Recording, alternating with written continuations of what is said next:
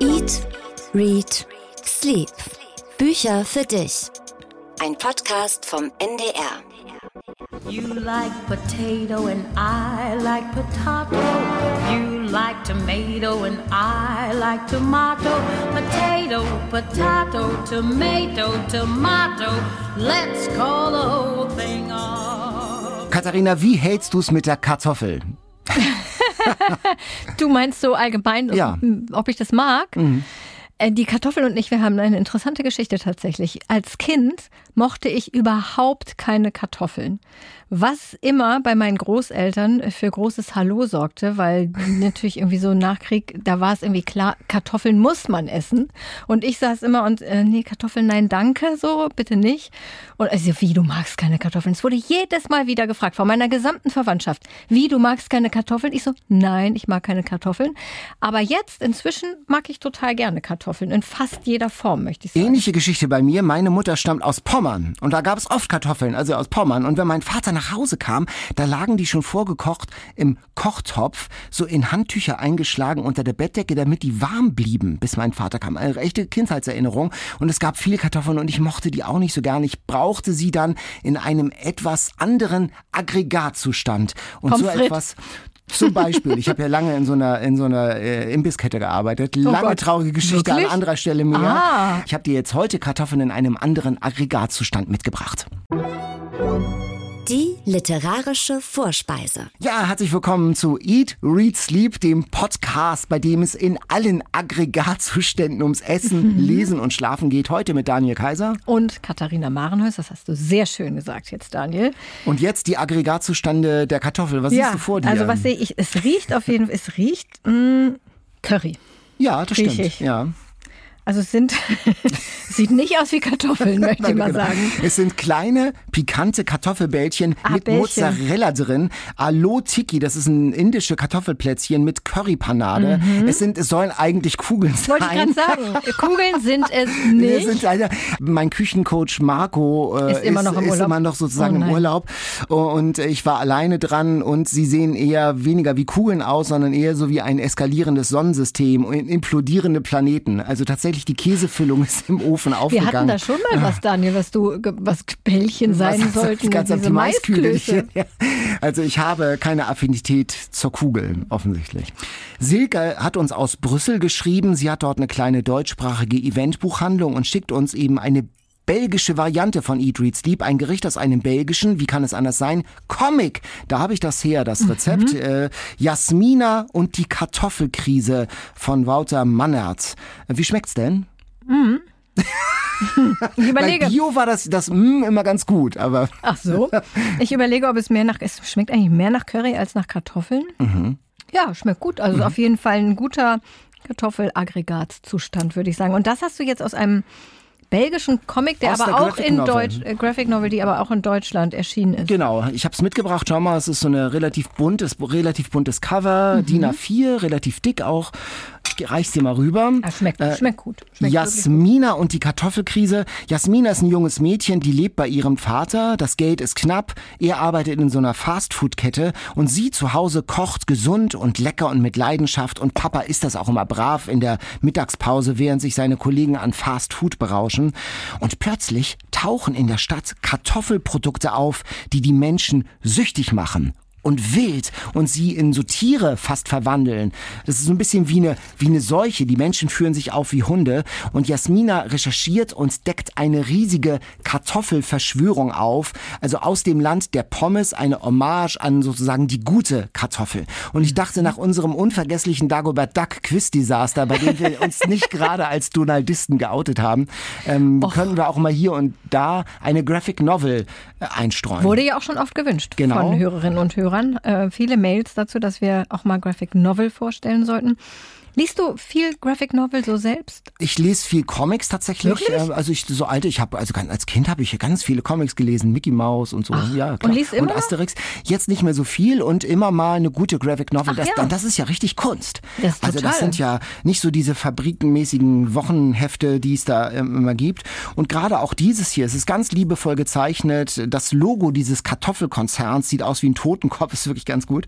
Alles rund um die Kartoffel und ums Essen, liest sich toll. Toll. Und auch eben am Ende gibt es so Rezepte, die sind auch super. Und wenn der Küchencoach wieder an Bord ist, dann stimmt auch Machst die du Form. noch eins? Ja, genau. Machst du noch mal eins daraus? Guck mal, sie sieht doch ganz Nee, bunt es und hübsch wirklich, aus. ist wirklich Ne? schön. Ich lese ja gar keine Comics. Also ich habe nie Warum? Comics gelesen. Weiß ich nicht. Ich bin kein Bildtyp. Ich verstehe auch oft Bildwitze nicht. Also es Oh. ja manchmal. Oh, das ist ja sehr schlimm. Du tust ja so, als wäre es eine ansteckende. Krankheit. Nee, aber manchmal, wenn so GIFs oder so rumgeschickt werden oder so, so Bildwitze und da muss ich meistens nachfragen, wo eigentlich der Witz ist, weil ich es echt nicht, ich bin kein Bildtyp. Ich es, verstehe es dann einfach nicht. Und es spricht mich nicht an. Ich mag das nicht lesen. Also ich lese dann nur die Sprechblasen, aber das ist ja nicht Sinn der Sache. Deswegen, nee, aber das ist gut. Dann kannst du ja jetzt den Graphic Novel Part mal immer mal übernehmen. Dann gebe ich denn, dir also, mal dann haben wir jeder so unsere Rolle. Jan hat die Literaturnobelpreisträger und ich habe dann die Graphic Novels. Und was, Und was ich hast noch du? Mal? Ja. Kinderbücher, Ja, Jugendbücher. zum Beispiel. Und nebenbei machen wir alle ein bisschen Literatur. Ich war ja kurz versucht, eines der Gerichte aus unserem Bestseller zu nehmen. Da gibt es ja einige. Oh aus ja. Frankreich, aber die Vernunft siegte. Ich meine, es gab da Innereien, so Mhm. kleine Vögel oder Schmorbraten. Ich glaube, ich habe uns beiden einen Gefallen getan mit diesen Kartoffelkugeln. Äh, Kugeln, äh, Ich glaube auch, wir hatten tatsächlich auch eine Mail zu dem Bestseller. Da war nämlich auch der Vorschlag von Stefan. Er würde sich eigentlich wünschen, dass wir mal die Terrine aus Tauben und Pfifferlingen verspeisen mit Lebern und Herzchen. Ah, gut, dass du das nicht ge- Gut, dass- mitgebracht hast. Das Gericht hatte ich schon beim Lesen ausgeschlossen, tatsächlich diese Terrine. Ja, ich auch. Ich hätte es auch nicht gegessen. Hätte ich hier den Jan gemacht, hätte ich gesagt, nee. Hätte ich hier den Jan gemacht. Die Bestseller Challenge. Ja, wir haben gelesen für diese Folge Fremde Freunde von Max Küng. Dieses schöne rot-weiß gestreifte Buch. Es geht um drei Paare, die jeweils mit einem Sohn aus Zürich stammen und sich in einem Ferienhaus in Frankreich treffen, in Franche-Comté. Das ist eine Region, kannte ich ehrlich gesagt nicht. Eine Region direkt an der Schweizer Grenze. Das Ferienhaus gehört Jean und Jacqueline. Die haben das irgendwie günstig geschossen, ist so ein bisschen runtergekommen. Und die haben jetzt die super Idee, dass sie die Eltern der Freunde ihres Sohnes einladen, damit die mit einsteigen in dieses Projekt, also finanziell, also dann, dass sie das dann zu, zu dritt unterhalten sozusagen. Das heißt, es treffen dort also zusammen Salome, eine Sängerin, und ihr Mann Philipp, ein Schauspieler, dann das andere Pärchen Bernhard, ein Zahnarzt, und Veronika, eine erfolgreiche Grafikerin, und eben Jean und Jacqueline, denen das Haus gehört. Die haben zusammen eine Werbeagentur plus drei Zwölfjährige und die treffen zusammen zu einer Art Sozialexperiment. Wie versteht man sich jetzt hier? Also und vor allen Dingen Jean und Jacqueline, die wollen eben sich selbst und die Gegend und das Haus von der allerbesten Seite präsentieren, sodass am Ende die, diese ja noch nicht befreundeten, sondern nur bekannten Ehepaare quasi darum betteln, in dieses Haus mit einsteigen zu dürfen. Ich nehme mal nichts vorweg, aber vielleicht so viel. Es ereignen sich dann Dinge, die für diese Idee des Einstiegs in das Projekts nicht so super vorteilhaft sind. Das kann man vielleicht sagen, oder? Das kann man sagen. du guckst mich so ein bisschen mit leerem Blick an, Daniel. Habe ich das nicht schön Das zusammengefasst? hast du sehr sachlich erstmal nochmal zusammengefasst. Ja. Wie hat's dir denn gefallen? Ja, ähm, wir wollten ja was Nettes sagen. Ne? Wir haben gedacht neulich, dass wir immer die zu, zu fiese Sachen über die Bestseller sagen. Und ich hätte so gern was Nettes gesagt, weil ich finde, also ich sag schon mal gleich was Nettes am Anfang. Sehr gut. Das Buch sieht sehr schön aus. Wirklich.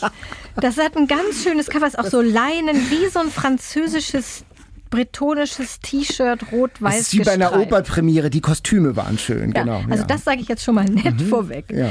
So. Und der Plot hat mich eigentlich interessiert. Mhm. Also das, ich dachte, ach, das klingt interessant, das möchte ich gerne lesen.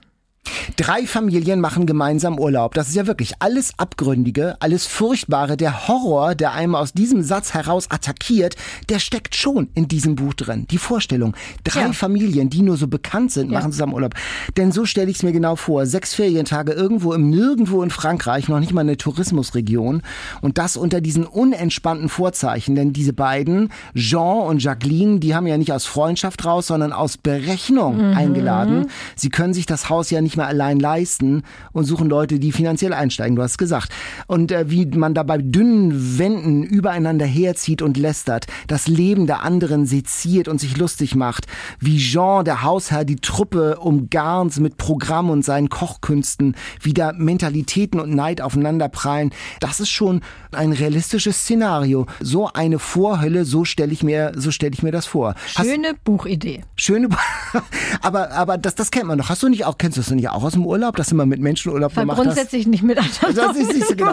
Ich habe das schon mal durchaus gehabt. Also sagen wir mal so, da, da entsteht schon die eine oder andere Reibung, wenn man sich nicht richtig gut kennt. Man ja, auch wenn man sich, sich wenn man sich, anders, wenn man ja. denkt, sich gut zu kennen, glaube ich durchaus auch. Ja, man lebt sich, äh, man erlebt sich auf jeden Fall nochmal anders, wenn man da quasi Tisch und Bett teilt. Warum ist es denn deiner Meinung nach kein gutes Buch? Also als erstmal, ich fand wirklich alle Protagonisten unsympathisch.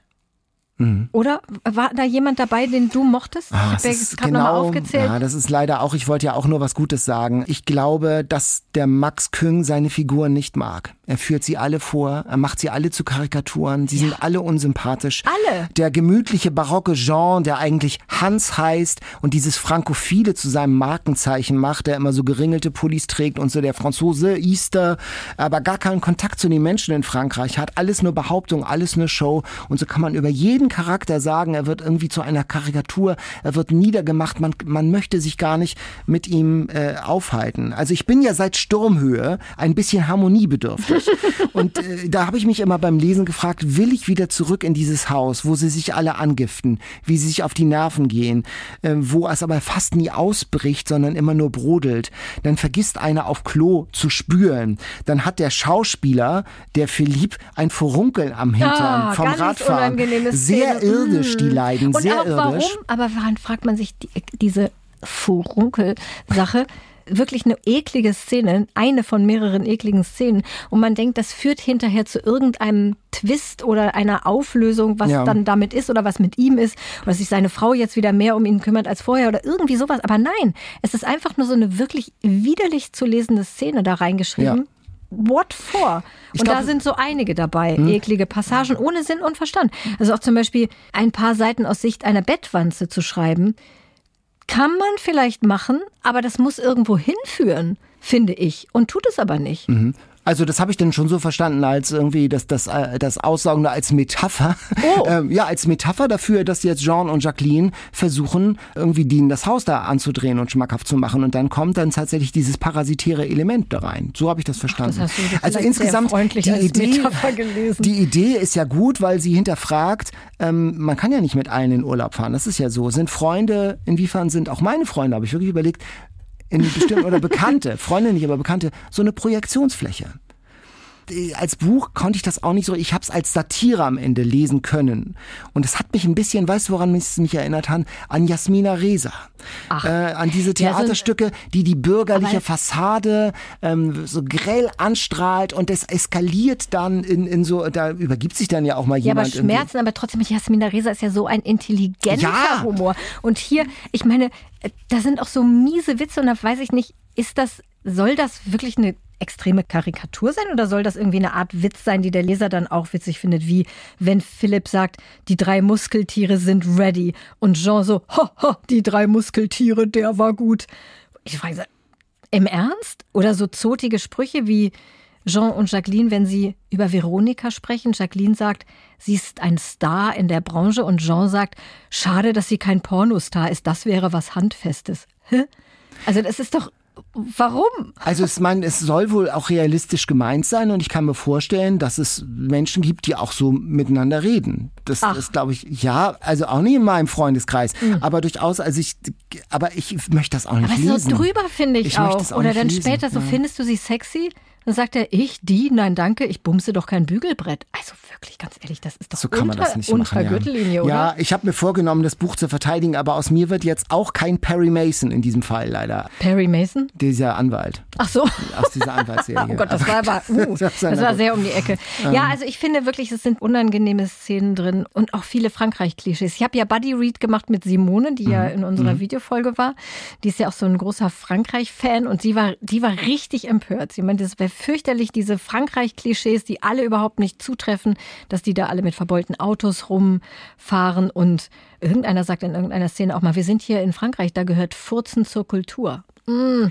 So, und Vielleicht sie ist es als Satire gemeint und Vielleicht. wir haben es nicht Die geschnallt Simone sagt auf irgendwie. jeden Fall, eine Beleidigung für Frankreich ist das Buch. Also sie war sehr, sehr empört. Und auch Stefan, ich hatte ja vorhin schon gesagt, der eigentlich wollte, dass wir dieses Innereiengericht verspeisen, hat auch gesagt, das Buch hat ihn nicht überzeugt. Er fand es ganz nett zu lesen, aber die Figuren gewinnen nicht genügend an Tiefe.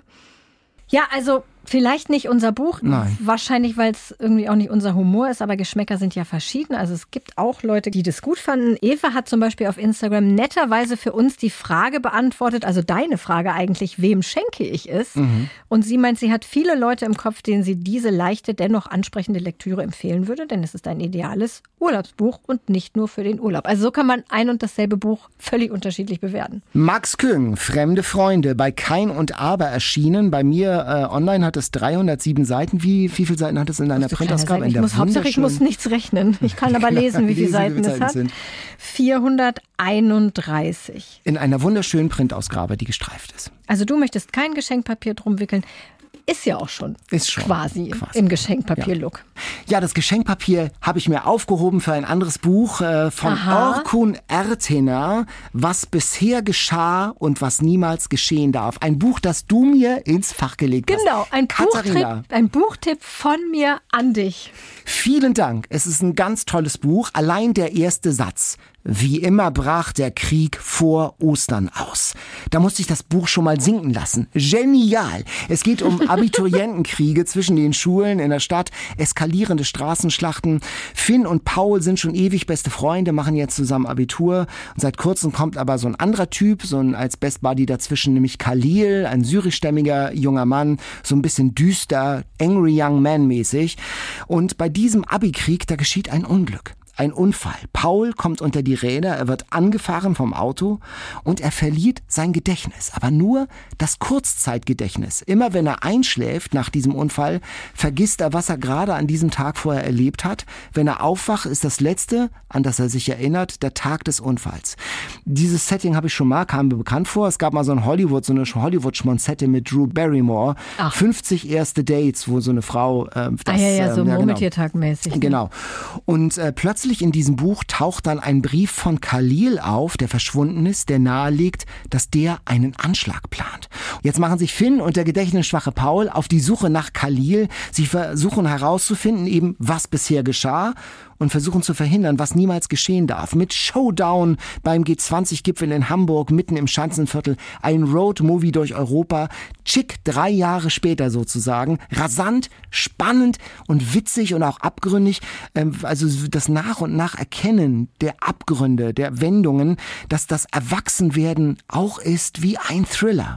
Das fand ich irgendwie ganz, ganz stark so rausgearbeitet, dass das Leben als junger Mensch, äh, so in der Postpubertät, so mit 18, 19, dass das auch ein Horrortrip manchmal sein kann. Und vielleicht dieses, dieses mit dem Gedächtnisverlust auch eine Metapher ist auf eine ganze Generation, die im Jetzt lebt. Also du, sie findest du heute überall, Überall Metaphern und, äh, Ich finde nie. Metaphern. also sehr wendungsreich, vielleicht am Ende eine Umdrehung zu viel, aber ein wunderbarer Coming-of-Age-Roman zum in die Hand nehmen und durchsuchten. Also Orkun Ertener. Du hast ihn ja, du hast doch, hast du, du hast auch vorgelesen. Ja, ja, ich habe es gelesen hat. und ich dachte, irgendwie dachte ich, dass es dir gefallen wird. Ich hatte ja relativ lange Urlaub und habe wirklich auch ziemlich viel gelesen. Mhm. Nicht wie du jeden Tag ein Buch, aber fast. Und das war eines von drei Büchern, Mhm. die mir richtig gut gefallen haben. Die anderen waren eher entweder blöd oder nur so mittel. Und ich habe es auch total gerne gelesen. Ich fand auch, dass Enden sind ja immer problematisch, Ja. finde ich, eigentlich bei allen Büchern so, dass man wirklich dann am Ende noch sagt, so, oh, und das Ende auch noch so toll, das passiert echt selten. Ich fand es okay, das Ende. Es hat mich jetzt nicht geärgert oder so. Ich, Nee, fand, genau. es, ich fand es auch so ein bisschen logisch. Aber wie du sagst, es kommt immer noch eine Umdrehung, noch eine Umdrehung. Man rätselt ja mit diesen beiden Jungen, Genau. was ist denn wirklich in dieser Nacht passiert und wie stehen die, diese drei zueinander. Zueinander, das ist so eine toxische Genau, Freundschaft. genau, genau. Und wie dann Finn und Paul sich wieder annähern und man weiß dann auch selber nicht mehr, so genau, was man glauben soll. Das fand ich so ganz interessant. Erst war es irgendwie so ganz klar, Finns Version glaubt man und dann hm, vielleicht doch nicht. Und dieses Gedächtnisverlustding, ich habe ja sehr viel gegoogelt, ob es das wirklich gibt, mhm. medizinisch, ne? Weil kam mir so seltsam. Mhm. Ich glaube, das ist Fantasie. Ich glaube, das gibt es nicht, dass sich Leute nur immer von einem bestimmten Zeitpunkt an nicht mehr erinnern Hast und du das nur an das davor. Also ich habe dadurch, dass es schon mal in einem Hollywood-Film auftauchte, bin ich jetzt fast davon ausgegangen, dass es das gibt. Vielleicht weiß das ja jemand von unseren Hörern, aber ich, also ich habe verschiedene Gedächtnisverlust Situationen gefunden, die es tatsächlich gibt, aber diese, ich glaube, es ist Fantasie. Vielleicht ist es wirklich nur eine Metapher. Es ist wahrscheinlich Fantasie und eine Metapher, genau, Entschuldigung. Aber, Aber es ist eine gute Idee. Eine gute Idee Fall. und ein tolles Buch. Können wir, also empfehlen wir beide mit wir Stempel beide. und Unterschrift und Siegel. Orton Ertener, Grimme-Preisträger, der hat auch für das ZDF diese wirklich tolle Krimiserie damals gemacht, Kriminaldauerdienst, KDD. Die okay. fand ich super. Das war Echt? wirklich eine ganz, ganz starke Serie, lief Freitagabends äh, im, im ZDF. Orton Ertener, was bisher geschah und was niemals geschehen darf. Bei Scherz im Scherzverlag aus der Fischer Gruppe erschienen 333 Seiten. Ist das jetzt eigentlich ein neuer Trend, dass wir immer die Seitenzahl dazu sagen? Habe ich, ich finde das schon verpasst? Ja, ich äh, habe mich jetzt irgendwie zurückgehalten beim Preis, ehrlich gesagt, aber ich ah. finde schon wichtig ähm, zu sagen, ob das ein, ein 700 Seiten Schinken ist oder ob das 250 Seiten sind. Ich, ich bin oder? froh, dass du jetzt nicht wieder ausrechnen lässt. Nachher kommt der Preis. Nachher eine kommt, Seite kostet. Nachher ah. kommt noch einmal ein Preis. Dann machen wir so eine Quersumme von allen Seiten und dem Preis. Ja? Das könnte vielleicht eine, keine Ahnung, binomische Formel werden dann am Ende. Ja, okay, gut, alles klar. Ja, ich habe ja gesagt, eins von drei Büchern, die mir richtig gut gefallen haben. Ja. Eins war von Nora Roberts, was ich super gerne gelesen habe, so ein Romance, Suspense, Thriller. Dazu in einer späteren Folge mehr. Wir mhm. haben nämlich bald Nora Roberts im Interview. Jawohl. Und das andere, das dritte Buch, was ich richtig gern gelesen habe, das habe ich jetzt hier mitgebracht. J. Courtney Sullivan ist die Autorin und jetzt wie hieß nochmal unser Bestseller, den wir heute lesen mussten? Fremde Freunde. Und dieses Buch heißt, halte ich fest, Fremde Freundin. Wirklich, Zufall. Zufall. Das ist lustig, als ich das gemerkt habe. Das kann gar nicht sein. Ja, lustig. Also, J. Courtney Sullivan, das ist eine amerikanische Autorin, von der habe ich schon mehrere Bücher gelesen, lese ich wirklich gerne. Spielen immer an der amerikanischen Ostküste und wenn man da so einen Stempel draufdrücken wollen würde, würde man wahrscheinlich stempeln gehobene Unterhaltungsliteratur. Und dieses Fremde Freundin ist gerade erst erschienen. Mhm. Die Grundkonstellation ist ich falle irgendwie immer wieder auf die gleichen Plots rein, glaube ich. Die Grundkonstellation ist so ähnlich wie bei Diana Evans. Leute wie wir, das hatte ich auch mal mhm. in einer Folge mit dir zusammen, Folge 29. Elizabeth ist eine junge Mutter, die mit Mann und Baby von der Großstadt, in dem Fall New York, bei Diana Evans war es London, aufs Land zieht und versucht sich da jetzt einzuleben und so eine neue Freundinnenklicke zu finden. Und das ist natürlich schwierig, weil alles sehr anders ist als in New York. Und es ist ja auch generell immer schwierig, wenn man aus einer Paarbeziehung in eine Elternbeziehung kommt. Also wenn das erste Kind da ist und noch sehr klein ist und der eine meistens dann arbeitet und in dem Fall die Mutter dann eben zu Hause bleibt mit dem sehr kleinen Kind. Ihr Mann Andrew hat seinen Job gekündigt um einen solarbetriebenen Grill zu erfinden, was, mhm. wie man sich vielleicht denken kann, nicht so wahnsinnig gut läuft. Und also das ist auch nochmal so ein Spannungsfeld. Und Elizabeth ist eigentlich Schriftstellerin und versucht jetzt in dieser Elternzeit ihr drittes Buch zu schreiben, was eben auch super schwierig ist. Und dann engagiert sie eine Babysitterin, damit sie mehr zum Schreiben kommt. Sam, das ist die zweite Protagonistin. Sam studiert Kunst, lebt im Studentenwohnheim und hat in London wo sie für so ein Praktikum war, Clive kennengelernt und sich in ihn verliebt. Der ist viel älter als sie und das ist also auch eine schwierige Beziehung. Und diese beiden Frauen freunden sich jetzt an und im Klappentext steht, bla bla bla, Mangel, aus Mangel an Alternativen werden die zwei unterschiedlichen Frauen aus zwei Welten Freundin, aber kann das gut gehen? Das klingt jetzt ehrlich gesagt ein bisschen dramatischer, als es tatsächlich ist. Ich habe das einfach gerne gelesen, ich mochte den Stil. Mhm.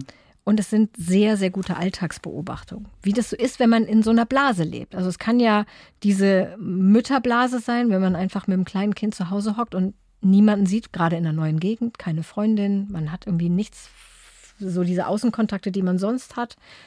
Oder eben bei Sam ist es äh, die Blase Uni, wo sie dann eben auch Schwierigkeiten hat, diesen Clive, diesen Freund aus London da zu etablieren, weil der einfach nicht in diese Blase passt. So.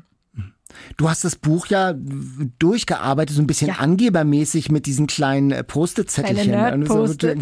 genau. Was, was sind das denn? Wo, was hast du da zum Beispiel markiert? Das mache ich immer, wenn ich ein Buch, ich lese ja immer, wie du ja bestimmt auch irgendwie professionell und nicht nur im Hinblick auf den Podcast, sondern auch, äh, um dann vielleicht eine Rezension Mhm. Ja. ganz normal fürs Programm zu machen. Und ich bin, weil ich ja nicht so gerne Eselsohren mache, dazu übergegangen, immer so kleine Nerd-Post-its da. und ich mache die immer dahin, wo eine Passage ist, die mir besonders gut gefällt. Manchmal auch, wo irgendwie ein wichtiger Plot-Twist ist, damit ich hinterher nicht ewig das Buch durchsuchen muss, um das wiederzufinden. Und hier der erste, und das ist nämlich schon auf Seite 28, da mochte ich das Buch irgendwie schon. Da ist es nämlich eine von diesen wirklich gut beschriebenen Alltagssituationen, wo Elizabeth ein weiteres Mal die To-Do-Liste auf ihrem Handy durchgeht. Duschen, Babysitter, Schreiben? Fragezeichen. Manchmal notierte sie sich Dinge, die sie bereits erledigt hatte, damit sie was zum Abhaken hatte. Wenn hinter einer Aufgabe ein Fragezeichen stand, war schon klar, dass sie die auf gar keinen Fall erledigen würde. Und das ist jetzt, ich finde, das ist so mit mit To-Do-Listen kennt man eigentlich. Kennt man das, In ja, jeder genau. Situation irgendwie. Hier sind jetzt ungefähr sechs, sieben Post-its drin. Also ich werde auf jeden Fall nochmal eine Rezension machen und dann nehme ich halt die Zitate von den Stellen. In, in die Buchbesprechung rein. Ne? Ja, wie gesagt, also es geht so um, um diese verschiedenen Blasen, in denen man sich bewegen kann und viele Alltagssituationen und aber auch so um so Elternbeziehungen. Also Elizabeth hat sich mit ihren Eltern total überworfen aus verschiedenen Gründen und fragt sich jetzt, als sie selbst ein Kind hat, zum ersten Mal, ob sie ihrer Mutter eigentlich wirklich einen Vorwurf machen kann für das, was sie ihrer Meinung nach falsch gemacht hat, oder ob ihre Mutter nicht auch ein Opfer der eigenen Geschichte ist, weil die wiederum auch eine Mutter hat, die sie nicht besonders gut behandelt hat und ob inwieweit man da überhaupt einen Vorwurf machen kann und inwieweit man überhaupt eine Chance hat als Mutter irgendwas richtig zu machen am Ende, geschweige denn alles. Also Fremde Freundin von J. Courtney Sullivan erschien bei Schollnei. Seitenzahl, Moment, ich gucke, extra für dich. 300, nee, Entschuldige, 528. Und wem würde ich es schenken? Dir glaube ich nicht. Also das hätte ich dir nicht in dein Fach gelegt. Ich würde es tatsächlich eher Frauen mit Kindern schenken. Aber da dann auch fast egal, wie alt die sind, die Kinder und die Frauen. Ich glaube, man wird sich auf jeden Fall dann in einigen Passagen wiederfinden. Glaube ich schon. Ja, wir sprechen ja gleich mit Trommelwirbel. Ich mach mal ein. Genau. Simon Beckett, der englische Bestsellerautor, der super erfolgreich ist und war mit der Krimireihe um den forensischen Anthropologen David Hunter. Also das ist so einer, der anhand von Maden in einer Leiche den Täter findet. Jetzt mal sehr verkürzt dargestellt. Hast du die gelesen? Ich habe Chemie des Hunters? Todes, das ist glaube ich Das das, erste, allererste ne? gewesen. Das habe ich gelesen, das habe ich auch sehr gemocht. Also das Ja. fand ich richtig spannend. Es war toll. Es hat einen neuen Sound reingebracht in diese Krimi-Welt, fand ich. Fand Ja, ich habe ja früher ganz viel Krimis gelesen und besonders gerne mit forensischen Anthropologen, also Mhm. Case Capetta von Patricia Cornwall, Tempe Brennan von Kathy Reichs und Maura Iles von Tess Gerritsen. Mit denen war ich quasi auf Du und Du. Aber irgendwann kam so ein Punkt, wo ich das nicht mehr aushalten konnte mit diesem Y-Schnitt, den Mhm. die immer machen in den Brustkorb der Leichen. Da ich so, oh, nicht schon wieder Y-Schnitt. Und dann habe ich echt so ein bisschen abgeschworen von forensischen Anthropologen und auch, ich lese auch inzwischen nicht mehr so viel und nicht mehr so gerne Krimis. Deshalb bin ich jetzt froh, dass Simon Beckett einen neuen Ermittler hat, also keinen Anthropologen mehr, sondern einen Polizisten in seinem neuen Buch Die Verlorenen. Genau, Jonah ist Polizist und eines Tages ruft ihn ein alter Freund an, Gavin. Jahrelang hatten die keinen Kontakt und er sagt, ich brauche deine Hilfe. Komm dann und dann in jenes verlassene Lagerhaus. Und er geht hin und er findet da mehrere Leichen oder sterbende Menschen. Er sieht auch Gavins Körper da liegen und dann wird er bewusstlos geschlagen und als er aufwacht, ist er einer der Verdächtigen. Was ist passiert? Was wollte Gavin von ihm? Welches Geheimnis steckt dahinter? Und Jonah versucht seine Unschuld zu beweisen und schlittert immer tiefer mit rein. Immer mehr Menschen sterben. Und man erfährt auch, wie vor zehn Jahren sein Sohn spurlos verschwand. Ein Verdächtiger von damals taucht plötzlich wieder auf und alles hängt irgendwie zusammen. Aber wie? Darum geht's in diesem Buch. Und hast du schon eine erste Frage an Simon? Ja, und zwar eine Frage, die ich Sebastian Fitzek gestellt hat, als der hier zu Gast war bei Eat, Read, Sleep, ähm, ob er schon mal einen gruseligen Moment erlebt hat in seinem Privatleben. Und tatsächlich hat er dann so eine krasse Geschichte erzählt von einem Loch in der Wand bei ihm zu Hause und da guckte plötzlich eine Hand raus. Okay, dann bin ich mal gespannt, ob Simon Beckett da eine ähnlich spannende Story auf Lager hat wie Fitzek damals. Heute zu Gast bei Eat, Read, Sleep. Simon Beckett, hello. Hello. Hallo. You are a master of scary moments. What is the last scary moment you had in your personal private life? well, apart from the uh, coronavirus situation, I can't really think of anything at the moment. I lead a quiet life, what can I say? Good for you. Keine Räuberpistole, also mit Armen, die aus der Wand ragen. Simon Beckett ist eher ein ruhiger Typ. Ja, bevor wir jetzt auf das neue Buch eingehen, muss ich unbedingt eine Frage loswerden, die uns ganz viele Hörerinnen und Hörer geschickt haben. Und zwar, wird es weitere David Hunter Bücher geben? Also die Fangemeinde ist da wirklich sehr in Sorge. Simon, will there ever be a David Hunter novel again? Yes, there will. There will, definitely. I'm not going to say when. When I've just finished one book, I never like talking about what I'm going to be doing next. Mm-hmm. But yes, this was never meant to be an end of the David Hunter series. This was just, uh, I wanted to do something different. It was an idea I had for a while. So it was um, a pause from the series, not an end to David Hunter. I wanted to write a, you know, to try writing something a, a little different. And David Hunter is such a, a, strong character and behaves in a certain way mm-hmm. that, you know, if I wanted to explore a different type of character, then it would have to be in a, a completely different setting with a completely different book or series. Okay, also keine Panik, es wird weitere David Hunter Bände geben. Simon wollte nur mal was anderes schreiben und es war klar, dass er dafür ein anderes Setting, eine andere Hauptfigur brauchte. Ja, verständlich irgendwie. Aber es gibt ja auch Parallelen. Also genau wie David Hunter leidet ja auch Jonah unter einem persönlichen Verlust. Irgendwie scheint Simon Beckett seine Figuren lieber unglücklich zu haben, habe ich das Gefühl. Simon, don't you want your protagonist to be happy? um, if, if all the characters in the books were happy, though, there wouldn't be much to write about. I think it's it's that sort of tension between that things going wrong that provides the drama. And so, yes, I, I don't want them to be particularly unhappy, but I think for me, when I'm writing a thriller, I think it's important for the uh, characters to be placed in these difficult situations. They are challenging times for them. Also er will zwar nicht extra, dass die Protagonisten unglücklich sind, aber ein gewisses Maß an schwierigen Situationen macht einfach die Handlung spannend. Ich habe mich beim Lesen gefragt, weiß Simon Beckett immer schon zu Beginn des Schreibprozesses, wie das Buch dann am Ende ausgeht? Do you know everything from the beginning or is the plot developing itself? Um, I've got a strong idea of what the ending is going to be. I will try and plan as much as I can in advance uh, because I like to think I know where I'm going. But as soon as I start writing the actual story and the characters develop, it does change. Also es gibt schon einen ungefähren Plan, aber der muss dann angepasst werden im Zweifel, weil sich die Charaktere ja noch im Laufe des Buches entwickeln. Simon Beckett hat vor allem in Deutschland ja eine riesengroße Fangemeinde. Warum bloß? What is it about you and the Germans? Ah, you tell me. um, I don't know. I mean, it's been fantastic. Um, it has been absolutely terrific. But uh, as to why, I, I, really couldn't say. I think sometimes these things happen and it's difficult to say exactly why. But um, I'm just, uh, you know, grateful that it has and, and, you know, and enjoyed the fact that my books seem to be uh, well received in Germany. Er weiß es also auch nicht, warum die Deutschen seine Krimis besonders gern mögen. Wir erreichen Simon Beckett übrigens zu Hause in Sheffield, also mitten in England, und er sitzt vor einer eher kargen weißen Wand. Und ich glaube, er gehört zu den Autoren, die sehr diszipliniert sind. Are you a 9 to 5 writer, Simon? To start off with, I try to keep it to 9 to 5 and try and keep it structured. As the book goes on um, and develops, I will work longer and longer, basically. So I will work more and more hours.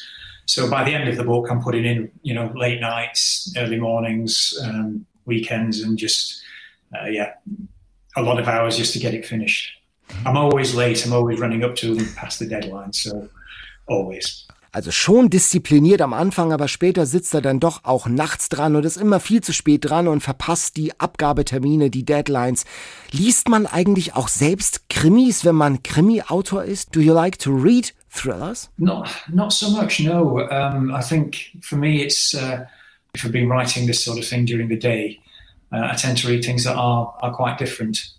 Um, so I might read some thrillers, not so much crime fiction, but uh, biography. Um, it, it, can vary. It can really vary. Anything that that is, is different enough to what I'm writing. Ja, okay, das ist auch irgendwie verständlich. Wenn man den ganzen Tag über Mord und Totschlag schreibt, dann liest man vielleicht abends doch lieber was anderes. Biografien zum Beispiel. So, jetzt meine letzte Frage. Der Klassiker. Welches Buch hat sein Leben verändert? Simon, we always ask our listeners which book changed their life, and we got lots of touching mails. Which book changed your life? Oh, that's uh, the, the two that jump spring to mind, I think, was um, Raymond Chandler's The Big Sleep, mm-hmm. because uh, that was really the first time I'd be a, a, student, early 20s, something like that. Somebody said, Oh, you should read this, you'd enjoy it. And that was the first time that I realized crime fiction. Up to that point, I thought it was all quite, you know, much more um, murder in the drawing room type of scenarios and very sedate and everything. So re- reading Philip Marlowe, uh, you know, walking through the mean streets, that was quite an eye opener. Okay, Raymond Chandler, Der große Schlaf, also der erste Philip Marlowe-Roman, den hat Simon als Student gelesen und das war das Buch, das seine Faszination für das Genre Krimi geweckt hat. Und sein zweites Lebensbuch? And I suppose the other one really would have been, um, which is an maybe an odd thing for a crime writer, uh, Lord of the Rings. Ah. Yeah, I was just, um, it was really, I was I was skeptical about it because I wasn't a, a fantasy reader fan, but um, I was drawn into into the world of it, which is what you want when you're telling a story. You want the readers to become immersed in, in the world that you're creating. And I think it, that one did. I mean, I was quite young, early teens probably when I read it, um, but it made a big impression on me. And uh, and I think that's that was something I wanted to do. I wanted to be able to, you know, to write and tell stories that people would become lost in themselves. Der Herr der Ringe als Teenager, da wurde er eingesogen von dieser Fantasy-Welt, das hat ihn sehr beeindruckt. Und zum ersten Mal dachte er, er möchte auch solche Geschichten schreiben können, in denen sich die Menschen verlieren, so wie er. Ja, das hat er wirklich geschafft. Simon Beckett, Bestsellerautor, unser Gast bei Eat, Read, Sleep. Thank you very much. Bye bye. Thank you very much. Bye bye. Bye. Bye. Ja, Simon Beckett, äh, ein großer Thriller-Autor, der wirklich äh, äh, ein sehr ruhiges Leben zu führen scheint. Ein ja. ganz ruhiger Typ, irgendwie so ganz äh, freundlich und nüchtern. Ja, ein Glück ist, äh, führt er nicht ein Parallelleben als Serienmörder. Das wäre ein bisschen ungünstig. Nee, aber es, ich weiß gar nicht, wie sonst Thriller-Autoren leben, aber er war sehr im positiven Sinne unglamourös. Ja, stimmt. Er wohnt, er wohnt also in Sheffield und jeder geht also seiner Wege in Sheffield. Er sieht sich da auch gar nicht groß als Promi, so kam das. Genau, und jobbt, genau. also sein, sein Beruf irgendwie auch 9 to 5. Ja, genau. ja, 9 to 5. Wie fandst du den Thriller? Wie spannend fandst du den? Ich habe den total gerne gelesen. Wie gesagt, ich lese eigentlich nicht mehr so viele Krimis und ähm, jetzt dachte ich so, ach ja, warum lese ich eigentlich so selten Krimis? Das liest sich irgendwie so nett weg. Ich habe mich auch tagsüber darauf gefreut, das abends weiterzulesen. Das ist eigentlich immer ein sehr gutes mhm. Zeichen, mhm. finde ich, für ein Buch ich fand nicht ganz so froh mit dem Ende, ehrlich gesagt. Ja, ähm, der Twist, ich bin eigentlich eher bei Krimis begriffsstutzig. Ja, ja, ich bin da begriffsstutzig. und ich wusste diesmal schon nach 100 Seiten, wohin die Reise geht. Und ich hab's dir, ich dachte, du bist schon lange durch und ja. hab dir eine SMS geschrieben über den Twist, den wir ja. jetzt nicht verraten. Schöner Mega-Spoiler von Daniel. Gespoilert. Oh, so, ja, danke. Ja, genau. Aber ich hatte es auch schon geahnt. Natürlich, ich glaube, fast jeder ahnt es. Wir dürfen natürlich nicht sagen, was. Deswegen was, ist es jetzt ein bisschen geheimnisvoll. Ein bisschen geheimnisvoll. Aber so, ich habe mal The Sixth Sense im Fernsehen äh, auf Video gesehen, damals schon ein bisschen länger her. Und dann hat mich ein Freund angerufen und hat gesagt, ach, das ist der Film, wo der Typ nicht checkt, dass er tot ist. Und dann habe ich noch eine Stunde Film gehabt mit dieser Pointe. Na gut, okay. Ich finde das so aber nicht so schlimm. Ich lese auch manchmal das Ende vom Buch. Zuerst, wenn ich es nicht mehr aushalte oder währenddessen. Oh, das ist aber. Das ist ein Crime, das ist, eine, ein Verbrechen. Das, das ist wirklich eine, das ist ein Verbrechen. Insofern fand ich es nicht so schlimm, dass du es mir gespoilert hast. Ich lese auch gerne so ganz genaue Inhaltsangaben mir durch, damit ich so weiß, was auf mich zukommt. Mhm. Aber dann ist doch die ganze Überraschung Nö, auch weg und so. Nein, ach so. Genug okay. Überraschung. Weiß nicht. Ach so, ach so. Du bist, äh, du bist nicht so der Überraschungstyp. Also mir kann man sehr viel spoilern. Also auch bei also. Serien, das macht mir nichts aus, wenn Leute schon sagen, was passiert ist. Ich rufe auch manchmal Leute an, wenn ich es nicht aushalten kann mit der Spannung und frage, ob irgendjemand überlebt oder so. Dann kann ich mich schon ein bisschen besser darauf einstellen. Der Weg ist das Ziel. So, jetzt muss ich aber, bevor wir jetzt gleich weiter im Text gehen, sozusagen, will ich unbedingt nochmal von deiner Potato Potato essen. mhm. Ist jetzt dann leider schon ein kleines bisschen kalt, aber nichtsdestotrotz. Das sind so Kartoffelklöße Lecker. und da wird dann, muss man so eine Mulde reindrücken und dann äh, kommt da Mozzarella rein, da macht man sie wieder zu und leider im Ofen sind die dann so aufgeplatzt. so ein bisschen äh, Mozzarella explodiert. Sozusagen. Wirklich? Mozzarella-Explosion, genau. Oh. Das ist ja unschön. Musstest du sehr viel sauber machen? Ähm, der Ofen braucht jetzt noch mal ein, zwei Tage. Bis er sich erholt äh, hat. Bis er sich erholt hat. So ein Rekonvaleszenz. Meinst du, dass Ähm, der sich von alleine sauber macht dann in den Nein, Tagen? nein, ich Hm? muss da schon auch noch mal ran mit so einem komischen Spray. Es gibt ja Menschen, die denken, dass es schon im Laufe der Zeit sich Dinge von alleine sauber machen. Das wäre das wär schön, so kleine Einzelmännchen. Genau. Ja, nein, also ähm, ähm, kochen und lesen müssen wir selber. Mir ist aufgefallen, wir haben heute sehr dicke Bücher Ja. äh, mitgebracht. Ich habe gleich noch ein dickes, ein richtig dickes. Ich habe auch noch ein ganz richtig dickes, eng bedrucktes. Und wann kommt man eigentlich, werden wir oft gefragt, wann schafft ihr das eigentlich, das immer zu lesen? Wir lesen, haben wir schon öfter auch erzählt, wir lesen sehr viel schneller. Katrin, die hat eine Lösung, das Zahnputzlesen, hat sie geschrieben, morgens und abends je zwei Minuten. Das macht bei ihr vier Seiten pro Tag. Das macht circa 1500 Seiten pro Jahr. Rechenaufgabe. Ich habe auf diese Weise schreibt sie endlich die komplette Recherche von Proust geschafft und ähnliches, was ich wohl sonst nie fertig gekriegt hätte. Das Zahnputzlesen schreibt sie ist für alle geeignet, die feststellen, dass sie beim Zähneputzen zum x-ten Mal die Aufschrift auf der Zahnpastatube lesen. Diese Zeit kann man sinnvoller nutzen. Also sie macht das so, sie nimmt so einen Buchständer, stellt ihn auf Augenhöhe auf, Buch drauf und los geht's. Das ist und ja- Sie hat jetzt gerade ein Buch gelesen, das wir empfohlen haben, nämlich Simon Urban. Und ich habe sie gefragt, wie das läuft mit dem Zahnputzding. Und sie schreibt, der Urban ist der Hammer. Ich glaube, ich habe in den letzten Jahren, vielleicht Jahrzehnten, nichts Witzigeres mehr gelesen. Jedenfalls ist das Buch so gut, dass die zwei Seiten morgens und abends beim Zähneputzen nicht ausreichen. Also liegt er am Bett. Da ist dann das Problem, schreibt sie, dass ich das Lachen unterdrücken muss, um meinen meist schon schlafenden Gatten nicht zu wecken. Aber wenn man nicht lachen darf, wird Lustiges noch lustiger. Also die guten Bücher werden vom Zahnputzbecher ins Bett befördert. Okay, aber also ich meine, könntest du das beim Zähneputzen, nur Zähneputzen. zwei Seiten lesen? Also vielleicht mit Proust. Ich meine, nichts gegen Proust, aber, Aber aber wenn das Buch ja- richtig gut ist, dann kann man doch nicht nach zwei Minuten aufhören. aufhören und dann auch wieder reinzukommen. Also dann für zwei Seiten kann Ja. ich mich ja nicht so richtig vertiefen in ein Buch. Das stelle ich mir sehr schwierig vor. Äh, Aber ich versuche mir auch ähm, äh, Zeit zu stehlen, also in jeder Konzertpause, in der Staatsoper. Ich habe immer ein Buch dabei und versuche Mhm. da jede Minute, die ich sonst mit Warten wirklich vergeuden würde, an der Bushaltestelle und überall zu lesen. Vielleicht schreibt ihr uns mal, wo ihr euch Zeit fürs Bücherlesen sozusagen mobst, wo ihr sie euch stehlt. Äh, einfach an eatreadsleep.ndr.de. Die All-Time Favorites. Wir haben beide einen dicken All-Time-Favorite dabei, wenn ich mal so zu dir rüber gucke. Genau. Achtung, wir machen jetzt ein Stechen. Ich Ah. biete, ich biete 600. Nee, Warte mal, das, das Nachwort, das Nachwort zähle ich mal nicht mit. Das ist ja ungerecht sonst, ne? Oh, das ist aber ein langes Nachwort. War mir gar nicht Du aufgefallen. hast schon verloren mit der 6 vor. Ich habe hier 714 Seiten und guck dir Okay. mal die kleine Schrift an. Ich habe 600, ich habe irgendwie 640 irgendwas und ja, guck mal, ist großzügig gesetzt. Dazu später mehr. Okay, du hast gewonnen, dann darfst du Und ich habe auch anfangen. das schönere Cover. Das, das müssen wir gleich nochmal diskutieren, aber du darfst jetzt anfangen, weil du mehr Seiten Luisa hat uns dieses Buch empfohlen von Marisha Pessel, Die alltägliche Physik des Unglücks. Wenn du das Cover siehst, Katharina, was siehst du da? Was denkst du da? Schau mal. Ich sehe Blumen. Das ist eine große. Eine Rose, Ja. rosa Rose. Und noch so ein paar blaue Blumen unten drunter. Mit was für einem Buch, mit welchem Art Liebesgeschichte. Buch? Ja, so eine, so eine Unterhaltungsliteratur, denkt man so, ne? Aber es ist ganz anders.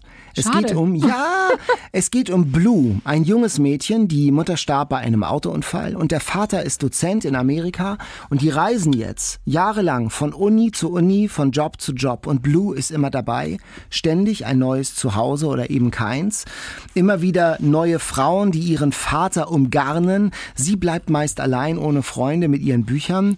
Doch jetzt hat sie an der neuen Schule Zugang zu einem Zirkel junger Leute. Die Blaublütigen werden die an der Schule genannt. Das ist die Film AG einer geheimnisvollen Lehrerin, nämlich Hannah Schneider. Und nach und nach erfährt man mehr über die Schüler und die Lehrerin. Plötzlich gibt es Todesfälle, es gibt so seltsame Zeitungsarchive in der Garage der Lehrerin, Recherchen gibt es da, man erfährt immer mehr, es ist sehr spannend. Luisa schreibt, es ist ein bisschen die geheime Geschichte trifft auf Club der toten Dichter, also Captain, oh mein Captain. Meiner Meinung nach, schreibt sie, ist es tolle Unterhaltungslektüre. Es wandelt sich von einem Coming-of-Age-Roman zu einem Krimi mit etwas merkwürdigen Verschwörungstheorien. Und das ist ganz interessant. Luisa schreibt, sie hat es mit einer guten Freundin, die haben das beide gelesen und die hatten schon länger geplant, es uns vorzuschlagen als Lieblingsbuch hier bei Eat, Read, Sleep. Die Freundin hatte aber Sorgen, dass das Buch uns nicht gefallen könnte Oh. und dass sie dann ganz traurig wären. Oh nein. Aber äh, keine keine Bedenken haben, keine Angst. Ich finde das Buch wirklich stark. Vor allen Dingen auch immer das Verspielte. Immer wieder hat sie Zeichnungen eingefügt der Figuren, also als Bilder. Dann sie liest wahnsinnig viel, hat immer so Quellenangaben zu Büchern. Und ich habe das mal gegoogelt. Die gibt's gar nicht. Also es sind echte so. Bücher und dann auch ausgedachte, aber richtig clever ausgedacht. Zum Beispiel irgendwo zwischen Puritanern und Brasilien. Der Weg zu einer gesunden Sexualität. Von einem gewissen Herrn Mir 1990 erschienen. Gibt's gar nicht. Und ich habe auch, guck mal, guck ja, mal, so ich sehe schon Wahnsinn. Aber du hast nicht nur Post-its, sondern auch Eselsohren reingemacht. Glaubt man nicht, dass ich das, ja, das nicht ist merke. gesehen habe. Also es sind immer wieder so schöne Sätze, wo ich immer so seufzend dachte, ach ja, genau, das macht ein, solche Sätze machen ein gutes Buch. Aus zum Beispiel bei der Beschreibung eines Typen, den sie kennenlernt in einer Kneipe. Es war einer der seltenen Abende, an denen mich im Blind Horse Saloon tatsächlich jemand ansprach. Ein Typ namens Larry, Mitte 30, schwer wie ein Bierfass. Er war so attraktiv wie eine nur sehr rudimentär bearbeitete Skulptur von Michelangelo. Und ich finde, man hat, man hat was vor Augen. Man weiß, wie es geht, oder? 219, warte oh, mal. Post-it. Ja, Herr Kaiser blättert zum nächsten Post-it. 219. Nigel trug eine Zorro-Maske, also bei so einem Kostümfest, Nigel trug eine Zorro-Maske und seine Brille und sah aus wie ein gelehrter Waschbär. und einen dritten noch. Oh, noch einen. Und einen letzten noch, weil das, ist, das sind wirklich so schöne. Auf jeden Fall. Ja. Wir gönnen uns einfach XXL diesmal. Wie ein Torpedo hatte Milton ein hoffnungsloser Gesichtsausdruck getroffen und drohte seinen massiven Körper unter dem Tisch zu versenken. Also das, der hoffnungslose Gesichtsausdruck wie ein Torpedo. Ich finde, es ist ein starkes ja, Bild. Es ist, schöne, es ist eine schöne poetische Sprache, die gleichzeitig auch ganz unterhaltsam und auch rasant geschrieben ist. Ein dickes Buch zum Vertiefen, zum Genießen. Am Schluss gibt es sogar, es ist ein bisschen wie so eine Schullektüre aufgebaut, einen kleinen Abschlusstest, eine kleine Prüfung. Echt? Ich mochte das sehr. Tolle Figuren, ein paar Längen zwischendurch. Mhm. Ein Buch, für das man sich Zeit nehmen muss. Wie gesagt, 720 Seiten eng bedruckt. Schönes Lesevergnügen. Man möchte schon wissen, was es mit dieser seltsamen Lehrerin und dieser seltsamen Film AG auf sich hat. Marisha Pessel, die alltägliche Physik des Unglücks, 720 Seiten bei Fischer und ich muss den Preis sagen, 10,95 Euro. Das ist ja gar Geschenkt. nichts. Für 700 Seiten. Tolle Lektüre. Ja, äh, Luisa, vielen Dank für diesen wunderbaren Tipp. Das ist bestimmt sieben Pfennig pro Seite. Ja, sehr schön. Demnächst hier nur vielleicht noch mit Taschenrechner, genau. Vielleicht kannst du mir das ins Fach legen. Sehr gern. Dann.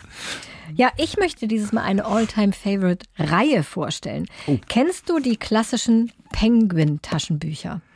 Diese, die du gerade in der Hand hast mit Rot-Weiß-Rot, ja, also genau. die wie die österreichische Fahne Immer eine so ein Farbe, mhm.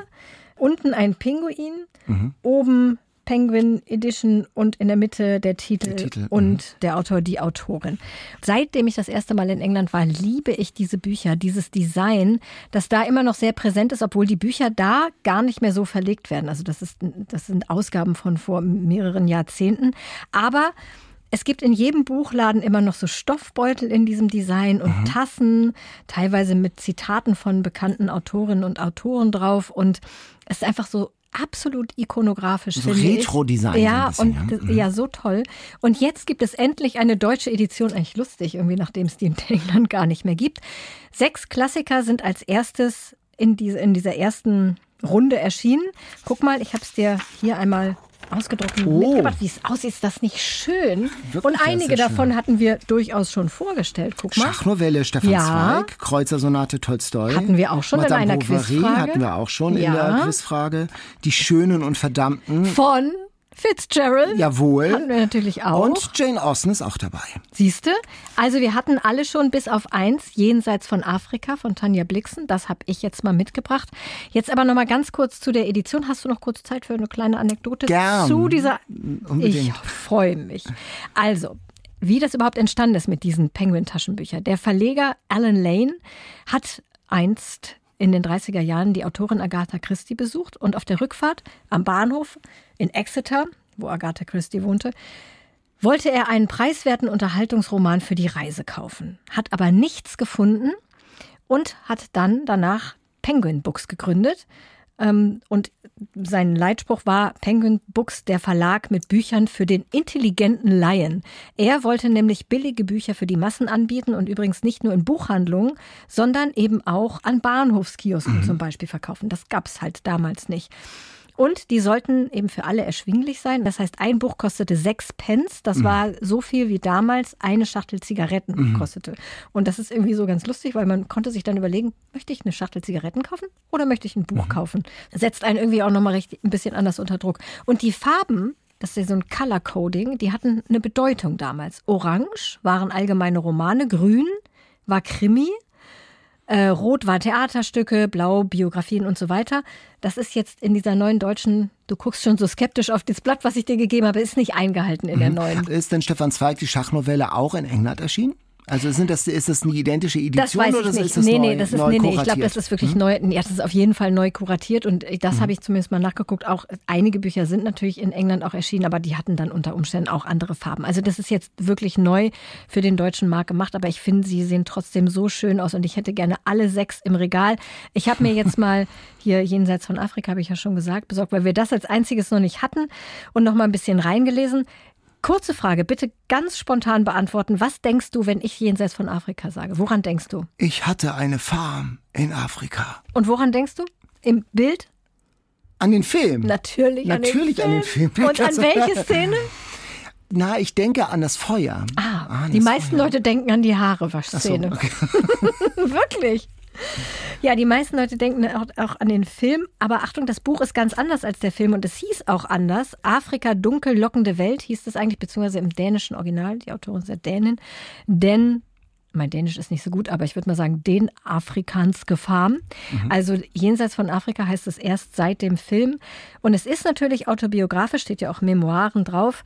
Karen Blixen, Tanja Blixen, ihr Pseudonym, ist 1903 mit ihrem Mann nach Kenia ausgewandert, um dort eine Kaffeefarm zu bewirtschaften, was nicht besonders gut geklappt hat, weil es eine Gegend war, wo Kaffee gar nicht gut wuchs. Und die ganze Arbeit blieb an ihr hängen, weil nämlich ihr guter Mann Brohr sich auf Safaris und mit Prostituierten vergnügt hat. Und du erinnerst dich natürlich an Dennis Finch Hatton, Robert Redford in dem Film. Der kommt zwar auch in Blixens echtem Leben vor, aber nicht im Roman, was natürlich ein bisschen enttäuschend ist, wenn man den Film zuerst gesehen hat. Und kurze, du hast es schon quasi das Quiz vorweggenommen. Also ich hatte die Frage nicht, war zu einfach. Der erste Satz.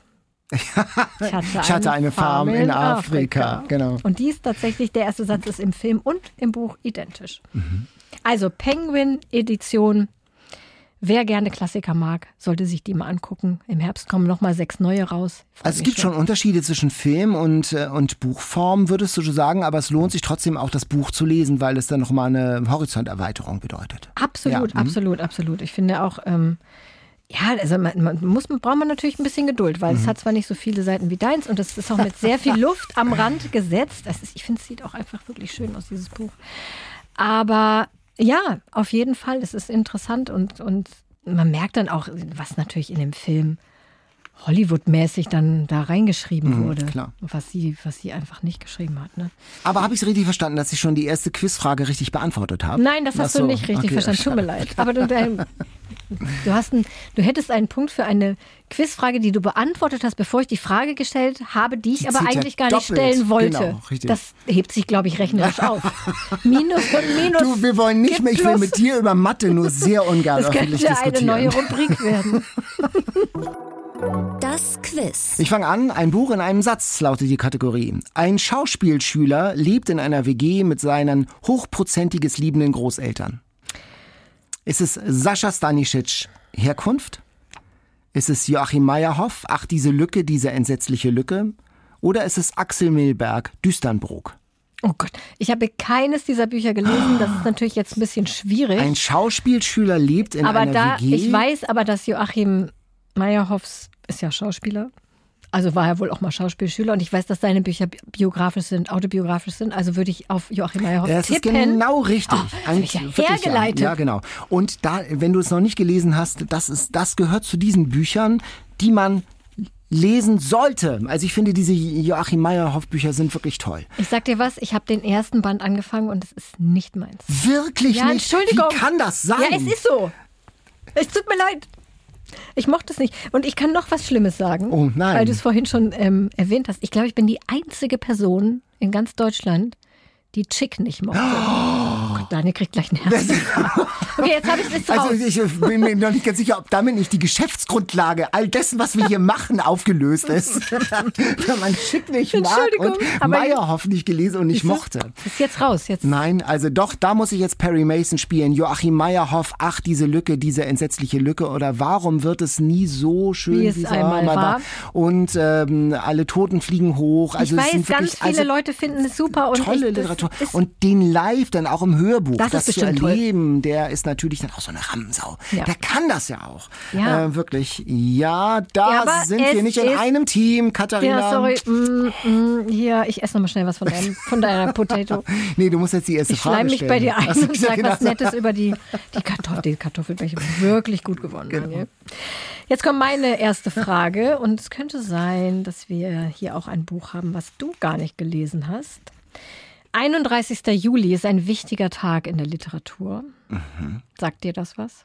Noch nicht. Okay, das ist der Geburtstag von Harry Potter. Ah, Ja. Und auch der Geburtstag von J.K. Rowling übrigens. Ah. Und deswegen, weil ja der 31. Juli jetzt am Wochenende ist, ist eine Frage dazu ein Muss. Weil du hast ja Harry Potter nicht gelesen. Hast du Harry Potter gelesen? ich habe das doch mal angefangen, so ein Ah, bisschen ja, auf Polnisch zu lesen. Auf Polnisch, ja. Naja, dann werden wir mal sehen, wie weit du damit kommst. Also Harry Potter ist ja auch eine Internatsgeschichte eigentlich, auf irgendeine Weise. Also irgendwie ein Ja. klassisches Genre, so wie Honey und Nanny zum Beispiel. Und wie das Internat ich auch heißt. nicht gelesen. Na, Ich weiß. Oh Gott, Geschäftsgrundlage wird immer schwieriger bei Immer uns. schwieriger bei uns, genau. Aber du weißt, wie das Internat heißt bei Harry Potter? Hogwarts. Das ist nicht die Frage gewesen, aber das ja, ist ja. richtig. Nein, nein, nein, nein, nein, nein, nein, nein. Okay. Ja gut. Also Hogwarts hat vier Häuser. Gryffindor, Slytherin, Ravenclaw und Hufflepuff. Und jedes Haus hat einen Hauslehrer und einen Hausgeist. Ravenclaw zum Beispiel hat als Hausgeist die graue Dame. So, die Frage ist jetzt. Was? Entschuldigung. Okay, was soll da jetzt noch kommen? Die Frage ist, was ist kein Hausgeist? A. Der blutige Baron. B. Der fast kopflose Nick. C. Der grausame Gast. Oder D. Der fette Mönch. Eines davon ist kein Hausgeist in Hogwarts. Soll ich sie nochmal nennen? Ich würde einfach mal so ähm, Dartpfeilmäßig ins, Ans Mikro hauen. ans Mikro hauen und würde sagen, der grausame Gast. Wow! Das wusstest du. Du tust jetzt nur so, dass du das nicht. Du wusstest echt? Dann wahrscheinlich hast du. Ja, das ist richtig. Das ist richtig. Der blutige Baron ist von Slytherin, der fast kopflose Nick, der seinen Kopf so abklappen Mhm. kann von Gryffindor und der fette Mönch von Hufflepuff. Sehr gut. Ich dachte, Gast, der ist halt nur zu Gast. Ja. Der ist, hat keine. kein- das habe ich mir ausgedacht. keine- ich fand es eigentlich so ganz gut ausgedacht, ja. aber naja. Okay, eins zu eins. Litty Click, er ist ein Mann. Mhm. Er, war Teil einer Künstler- und intellektuellen Familie. Eines seiner Bücher durfte bis in die 80er Jahre in Westdeutschland nicht Ich gedruckt weiß es. werden. Klaus Mann. Jawohl! Ach, der alte Witz, es ist ein Mann. Es Hast ist du nochmal Mann. Hab ich nochmal rausgekramt? rausgekramt, genau. Ah, Herrlich Mephisto, ich weiß alles darüber. Klaus Mann Ja, ist genau. einer meiner absoluten Der ist so, so, so, so toll. Äh, da guck mal, plötzlich ist die Geschäftsgrundlage Ja, wieder da. wieder da. Mit Ein Klaus Mann. Glück, ein Glück, ich hatte noch gesagt, er war verlobt mit einer Frau, hatte dann aber 1925 sein Coming Out und er kam nach dem Krieg als US-Soldat nach Deutschland und hat hier alte Kulturmenschen befragt, die geblieben sind. Franz Leha, Richard Strauss, Karl Jaspers, Emil Jannings und in Bayreuth hat er ein Interview mit Winifred Wagner.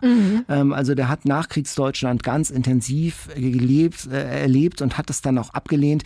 Er starb am 21. Mai 49 nach einer Überdosis Schlaftabletten in Cannes und äh, er wurde in Cannes beigesetzt und als einziger aus der Familie nahm sein Bruder Michael an der Beerdigung teil. Ja. Er spielte am Bitter. Grab auf seiner Bratsche. Sehr bitter. Und die Eltern waren gerade mit Erika auf einer Vortragsreise in Stockholm. Und äh, sie beschlossen, gemeinsam die Reise nicht abzubrechen, aber gesellschaftlichen Anlässen fernzubleiben. Tja, da sagen wir mal nichts zu. Hartes Hartes Schicksal in der. Familie. In der jetzt, Familie. ich glaube, ich mag jedes Buch von Klaus Mann. Ich auch. Ich habe äh, fast, ich habe, also ich will nicht sagen, ich habe fast alles gelesen, aber ich habe äh, auch Symphonie Pathétique, Mhm. den Alexander-Roman, super toll, den Wendepunkt, äh, Mephisto, das äh, kann man alles lesen, ist alles Tanz super, ist ganz Vulkan. toll, Tanz an- auf dem Vulkan, super Exilliteratur und Mephisto ist wirklich auch ein ganz starkes Ganz Buch. großartig. Also egal, wenn, wenn ihr vor dem Klaus-Mann-Regal steht und irgendwas rausgreift, das ist immer ein Gewinn. Absolut. Geschäftsgrundlage hergestellt. So, ich habe jetzt mal wieder, ach so, das war übrigens auch eine neue Kategorie, eben die Kategorie Harry Potter, die kann ich immer mal wieder so. rausholen. Jetzt auch noch eine neue Kategorie, literarische Lieben. Mhm. Und das ist eine Frage von Stefan. Ich muss sagen, Stefans Mail habe ich komplett ausgeschlachtet für diese Folge. Und das, obwohl sie eigentlich an dich ging. Ich muss öfter ins Postfach gucken. Ja, sie ging eigentlich an dich, aber ich habe sie zack schnell rausgenommen, weil er nämlich eine Quizfrage mitgeschickt hat und ich brauchte dringend noch eine Quizfrage, weil mir eine andere abhanden gekommen ist. Also, die Frage. Thomas Gottschalk gewann 2008 beim prominenten Special von Wer wird Millionär eine Million Euro. Seine letzte Frage für eine Million Euro lautete, wie hieß Franz Kafkas letzte Lebensgefährtin, die er 1923 kennenlernte? Bekomme ich dann auch eine Million? Also der Einsatz muss ja irgendwie Hm. Eine klar Million sein. Ne? Semmelbrösel vielleicht für deine nächsten Kartoffelbällchen. Ich mache Multiple Choice, Gern. oder? A. Hat der Gottschalk ja auch, der hatte sogar vier, ne? Ah, nee, Ja, wir sind ganz auf vier. schlecht. Du kriegst so, auf vier. krieg Jetzt kriegst du auf vier. ist wie bei Werbemillionär Ja, jetzt so. hier. Aber du kannst eigentlich niemanden anrufen. Vielleicht, naja, mal sehen. Also A. Dora Diamant. B. Sarah Saphir. C. Rita Rubin. Oder D. Olga Opal. Mir kommt äh, Dora Diamant äh, ganz bekannt vor. Ja, das, ich äh, tippe, ich, ich logge ein. A. Sehr gut. Und du brauchst keinen Telefonjoker. Dora Diamant tatsächlich, wahrscheinlich weißt du es, weil sie Polin war. Ich glaube, dass äh, irgendwie klingelt es bei mir im Hintergrund. Ja, ja, genau. Schauspielerin, sie war 25, er war 40 und sie hatten nur elf Monate zusammen. Oh, Dann starb Kafka. Und jetzt Zusatzfrage. Na, wo kommen immer diese Zusatzfragen her? Also, Die ist von Stefan. ach so. Ach, da Sorry. kannst du nichts dafür, Wirklich? ne? Genau, Nein. ja, richtig. Es ist wirklich so, in der Mail steht es Zusatzfrage. Ja. Wer war der Telefonjoker, der Gottschalk die richtige Lösung nennen konnte? Denn Thomas Gottschalk wusste die Antwort nicht. Mhm. A. Helmut Karasek. B. Marcel Reich-Ranitzky. C. Sigrid Löffler. Oder D. Christine Westermann. Oder E. Jan Ehlert. Ich glaube, das ist ja schon ein paar Jährchen her. Wann war das? 2008. da lebte Reich Rainski ja noch und ich glaube, der konnte ja ganz gut mit, äh, mit Thomas Gottschalk. Die hatten, glaube ich, sogar eine Sendung mal zusammen. Ich würde Reich Ranitzky tatsächlich tippen. Wow. Ja. Daniel, Hallo? zwei Punkte und ein Zusatzpunkt. Sherlock versus Holmes-mäßig zwei Punkte und kein. Zusatzpunkt, aber ich hatte auch keine Zusatzfrage, also hatte ich Und ich, keine hatte Chance. so, ich habe sogar noch ähm, die, den ersten Satz von Blixen. ja, Das also, gilt hast du im Prinzip abgeräumt. total, total abgeräumt. Dafür koche ich nächstes Mal, Sehr schön. falls Marco noch längere Zeit im Urlaub ist. Das ist vielleicht gut für dich. Ja, dann bleibt uns nur noch die Auslosung des neuen Bestsellers für die nächste Folge und das ist eine ganz besondere Folge. Bestseller Challenge. Die Auslosung. Ja, warum das eine besondere Folge ist, erzählen wir gleich noch. Genau. Jetzt losen wir aber erstmal das Buch aus und es ist weiterhin nicht viel drin in unserer Dose, weil wir wirklich die Liste hoch und runter schon Gerade Spiegel durchgelesen haben. Bestsellerliste ist, glaube ich, relativ abgegrast. Daniel darf losen. Ich darf losen. Hoffentlich nicht so dick.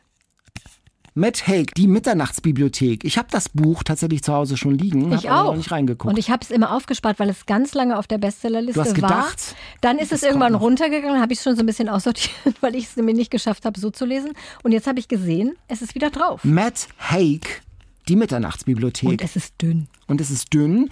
Lest doch gern mit und schreibt uns schon mal, wie ihr es findet. Das neue Buch, Die Mitternachtsbibliothek von Matt Haig. Und wir sprechen dann in der nächsten Folge drüber. Nicht allein, nicht zu zweit. Nein, Katharina, zu dritt. Zu dritt und zwar in, einem beson in einer besonderen Podcast-Folge. Wir treten sozusagen auf mit unserem Podcast. Wir sind dann nämlich auf einer Bühne beim Internationalen Sommerfestival in der Kulturfabrik Kampnagel. Das ist in Hamburg im Stadtteil Winterhude. Ja, unser erster Versuch mal mit Publikum den Podcast aufzunehmen, zu zeigen. Das haben wir ja schon lange geplant, aber dann kam ja Corona dazwischen und jetzt grätschen wir in ein gutes Zeitfenster, hoffe ich, um das dann da mal zu machen. Es haben sich ja auch viele gewünscht, dass wir das mal machen. Und vielleicht könnt ihr ja auch dabei sein, wenn ihr in der Nähe von Hamburg wohnt. Es gibt bei uns Tickets zu gewinnen. Nämlich auf unserer Homepage ndr.de-eat, read, sleep. Klickt doch mal rein und vielleicht habt ihr Glück und könnt dann dabei sein. Der Gast steht auch schon fest. Das wird nämlich die bekannte Hamburger Krimi-Autorin Simone Buchholz sein. Genau. Und der Bestseller steht auch schon fest. Also wir freuen uns drauf. Wir Ja. freuen uns auf euch. Und dann bis zum nächsten Mal. Das war's für heute mit Eat, Read, Sleep. Diesen Podcast gibt es natürlich in der ARD Audiothek, der Audio-App der ARD. Einfach kostenlos in eurem App Store runterladen. Und wir sagen nun also bis dahin Tschüss. Tschüss. Eat, Read, Sleep. Bücher für dich. Ein Podcast vom NDR.